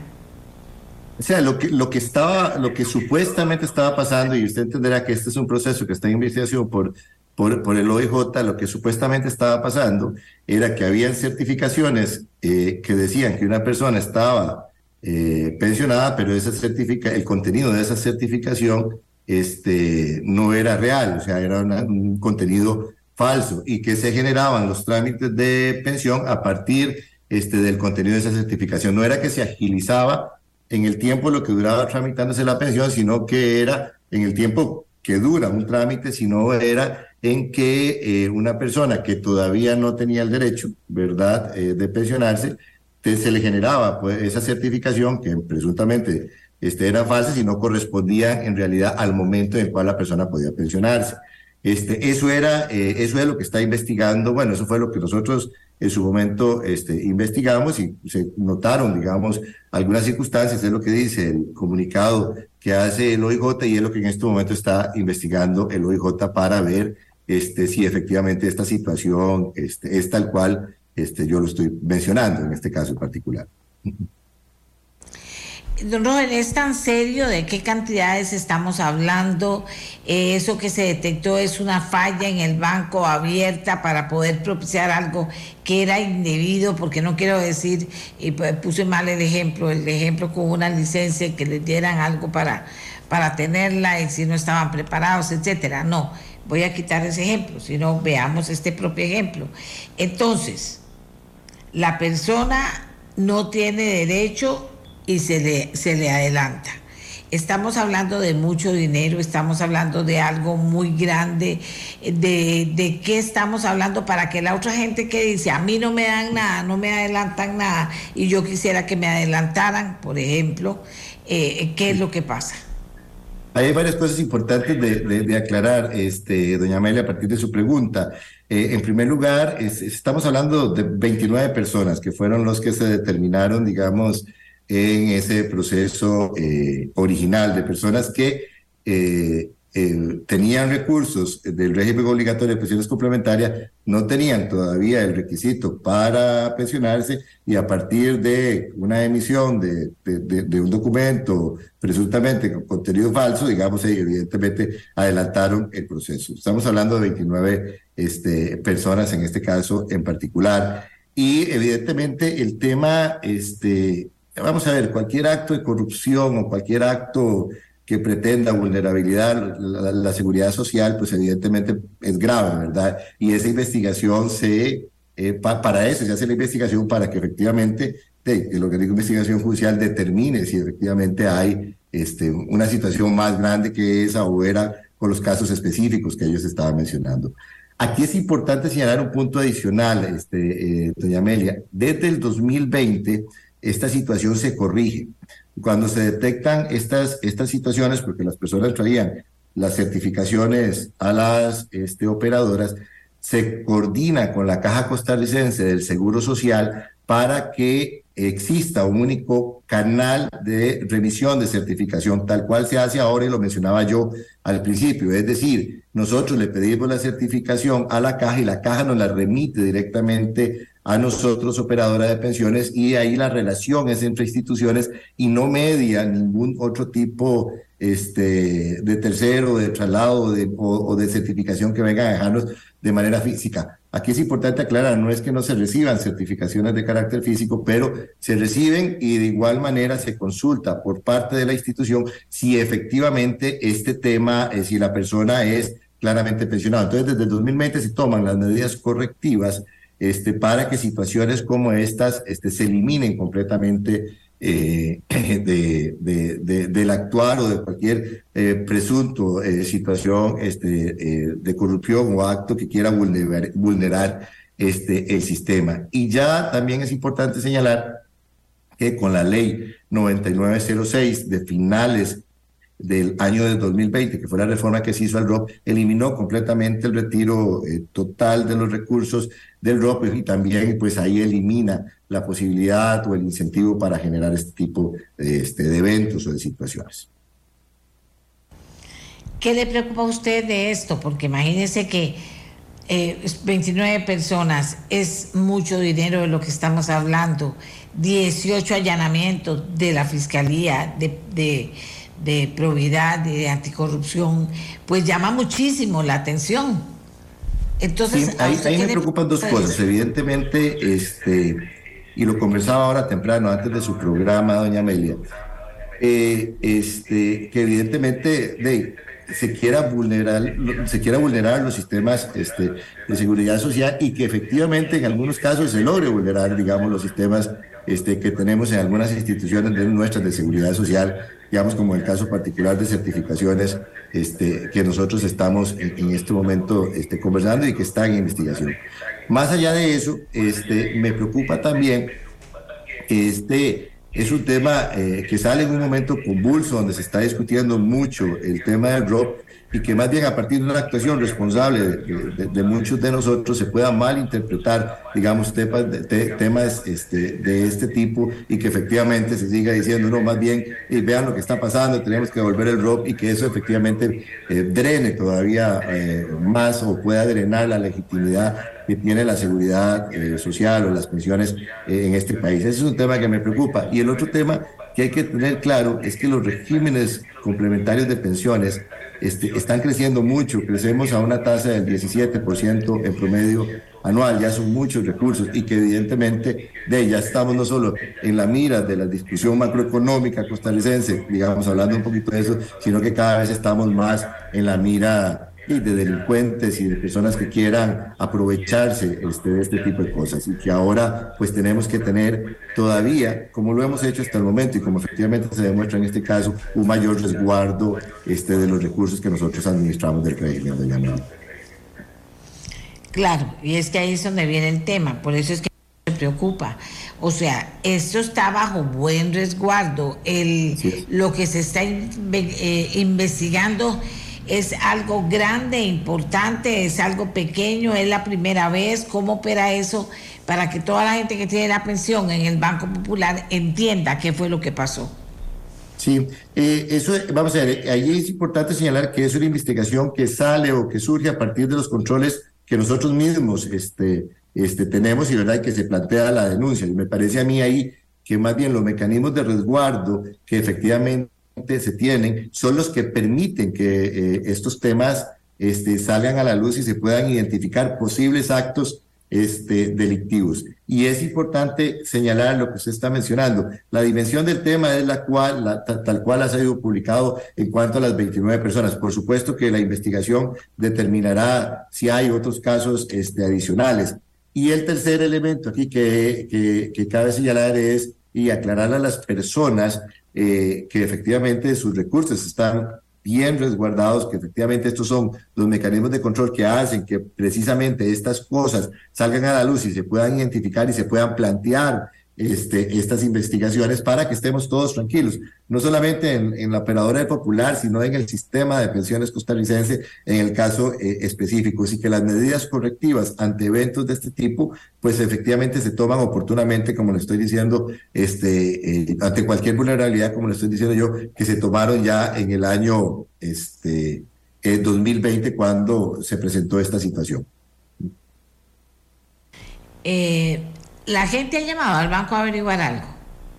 En realidad, es que, vamos a ver, en realidad sí hemos tenido algunas consultas pero lo voy a decir, pero que no se malinterprete, no es un tema, eh, es un tema que si bien es cierto, tiene que ver con nosotros, se ha asociado más bien a, al tema de las certificaciones que se emitían este, desde la caja, con los cuales se coordinó en su momento. Entonces, eh, y nosotros hemos hecho las aclaraciones del caso, pero cuando se lee el comunicado, más bien está asociado a emisión de presunta de certificaciones con presunta información este, falsa, que nosotros aquí en este caso somos este, los receptores este, este, de la información, no sé si, eh, me explico, y, eh, y, a partir de la cual se generaron este, todos los procesos de coordinación con la caja de investigación en este tema y las correcciones correspondientes.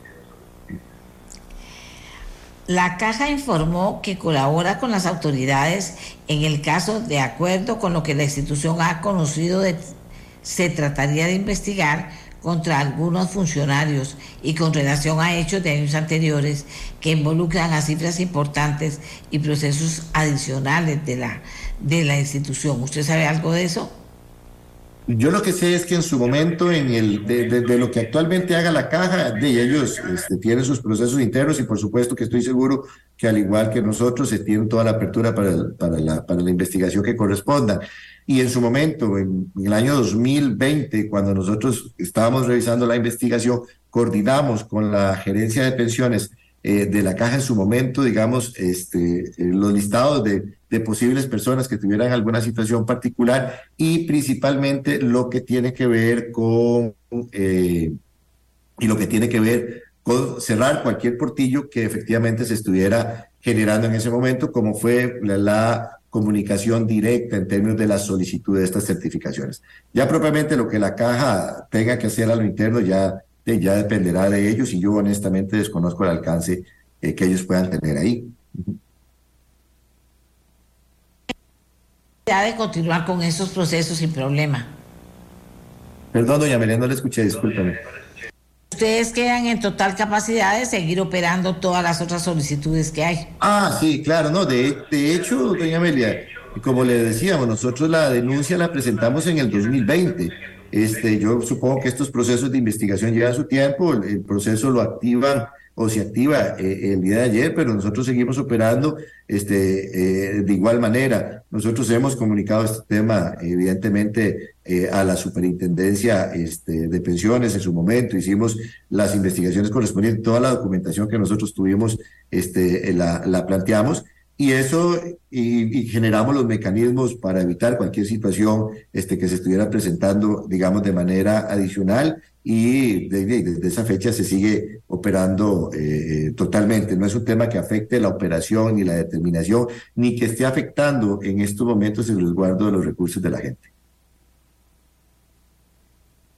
Aquí repasando la información que ha habido hasta ahora, supuestos delitos de cohecho propio penalidad del corruptor, falsificación de documento, uso de documento falso y falsedad ideológica. Sí, están eh, planteando una, una información que nos habla de mayor, eh, de penas grandes por temas importantes, ¿verdad? Sobre esto. Es la primera vez que se hace una cosa de esta, don que yo, que yo conozca, sí, ¿verdad? Digamos, no sé si en el pasado habrá este, existido, bueno, ha existido en este país, este, me parece que en algún momento situaciones eh, de alteración de documentos y otras cosas. Desconozco si, eh, eh, si, si, recientemente no lo recuerdo, pero que yo conozca, por lo menos en este caso particular, de alteración o de presuntas alteraciones de documentos este, públicos, este, en seguridad social me parece que sí. Bueno, ahora solo queda esperar qué medidas en particular se van a poner en práctica o qué información en particular la, eh, ustedes van a necesitar como institución o todo sigue igual. No, las, y eso es muy importante, doña Amelia.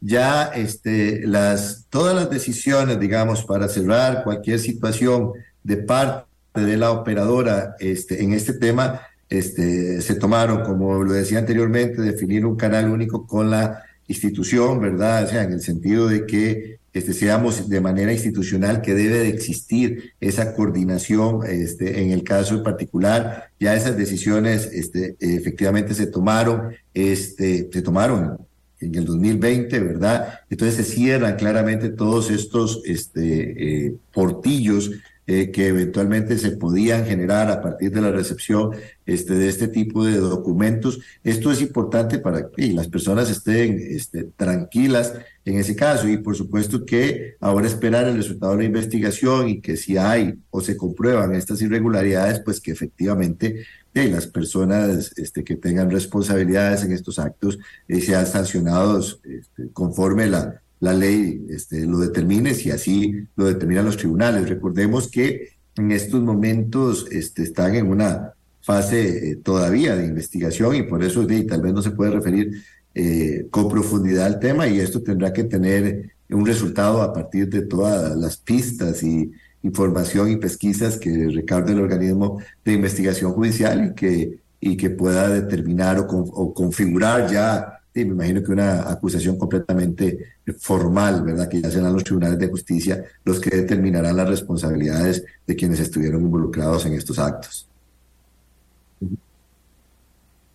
O sea, ¿cuántas personas pensionadas manejan ustedes? ¿Cuántos fondos de pensión? Bien, en estos momentos, este, doña Amelia, nosotros podemos estar, nosotros como Popular Pensiones tenemos en estos momentos 25 mil pensionados.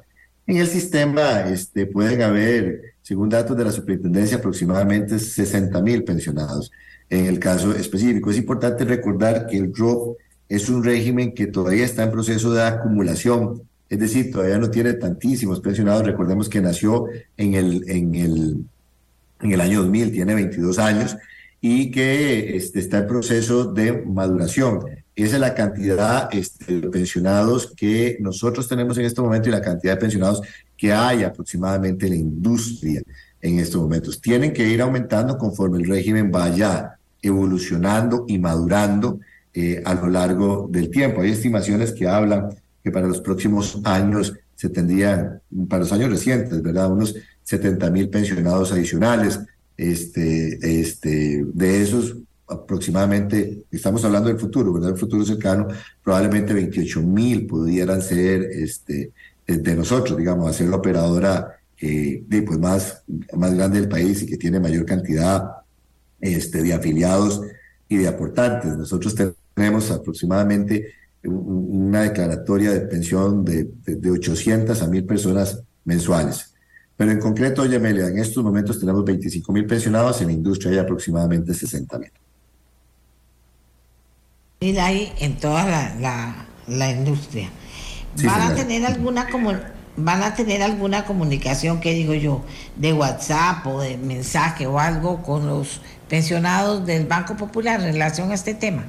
Sí, claro, nosotros emitimos una posición oficial, doña Amelia, que fue la que emitimos ayer, en el sentido de aclarar de que fue una denuncia que se planteó, como bien lo decía el mismo comunicado de la OIJ por parte de nosotros en, en, el 2020, y que, evidentemente todos los mecanismos de control y regulación para que efectivamente estas cosas este, eh, no cura se tomaron ya este, en su momento y ante cualquier duda y aclaración este, que ha tenido la gente, pues hemos estado en contacto directo este, con ellos, porque es muy importante que las personas eh, tengan esa eh, claridad y esa tranquilidad. Y por supuesto espacios como este que usted tiene, que es de, una gran audiencia en el país, son, son muy importantes en el caso, en el caso específico.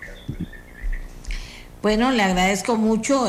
aquí tengo algunas inquietudes, pero creo que usted las ha ido, las ha ido contestando ya, las ha ido contestando sobre el tema y también algunas de las que me habían planteado por la que lo localicé para que tuviera la posibilidad de decirle usted mismo de viva voz a los costarricenses sobre cómo está el tema de Popular Pensiones, porque eso da credibilidad y no crea pánico en la gente. Eh, eh, y creo que la gente se merece tener esa tranquilidad. Eh, escuchando al gerente de Popular Pensiones, de, dar los números, de explicar cómo funciona el tema y qué están haciendo para que la preocupación que puedan hacer en aquellas que son personas que están afiliadas, tienen afiliada su pensión, al Banco Popular. Estén tranquilos que por el momento hay una investigación que sigue en marcha. Eh, don Roger, sí no me dijo, hablando de cantidades, o será que, se, que no, le, no, no, no, lo tuve presente, hablando de cantidades, no se puede hablar todavía de, de cuánto estamos hablando, ¿verdad? No, no, no, señora, digamos, estamos hablando de 29 personas, pero ya habría que ver este, los montos y eso no lo podríamos nosotros detallar. Eh, eh, eh, en, estos momentos, sí, porque no lo, no, no lo conocemos todavía y eventualmente, con muchísimo gusto, cuando tengamos el dato exacto del producto de investigación y todo eso, podríamos, este, ¿cómo se llama?, establecer esos datos. Tal vez, doña Amelia, si, me lo permite, para, para, para, para, para cerrar, yo creo que ahí el mensaje este, importante es que efectivamente hay un resguardo importante de los recursos, que lo que pasó era digamos que gente que tenía sus recursos en, el rock de, aparentemente adelantó el tema a partir de uso de documentos con presunta información es falsa, digamos que esto tiene que ver con una investigación que trasciende, digamos, o que tiene que ver con otras instituciones, pero que el respaldo y el resguardo de los recursos de la gente que está en Popular, este, pensiones es importante y yo creo que eso las personas tiene que quedarle claros y también es importante señalar que si alguien tiene alguna duda, consulta alguna situación este, que quisiera aclarar y tal vez este, no, no ha logrado leer el comunicado o le parece que, en el comunicado le hacen falta elementos adicionales o en nuestras redes sociales, que efectivamente se acerquen a, nosotros, que tenemos absolutamente toda la disposición eh, de poder conversar este, con las personas y explicar este, cualquier situación que se presente. En este caso, en el tema de rendimientos, en el tema del fondo, en el tema de proyectos de ley, yo creo que la apertura de nosotros y la educación previsional es fundamental en este país para cuidar lo que tenemos, que son este, nuestra seguridad social, que ha sido la base del desarrollo y el crecimiento de todos nosotros. A Roger Porras, gerente de Popular Pensiones, por la explicación relacionada con un aparente trama para agilizar pensiones de 29 personas, razón por la cual la Fiscalía no oficinas de la Caja y del Banco Popular. Terminamos de esta manera el programa agradeciéndole su compañía y su atención. Que tengan todos y todas un lindo día. Hasta mañana. Este programa fue una producción de Radio Monumental.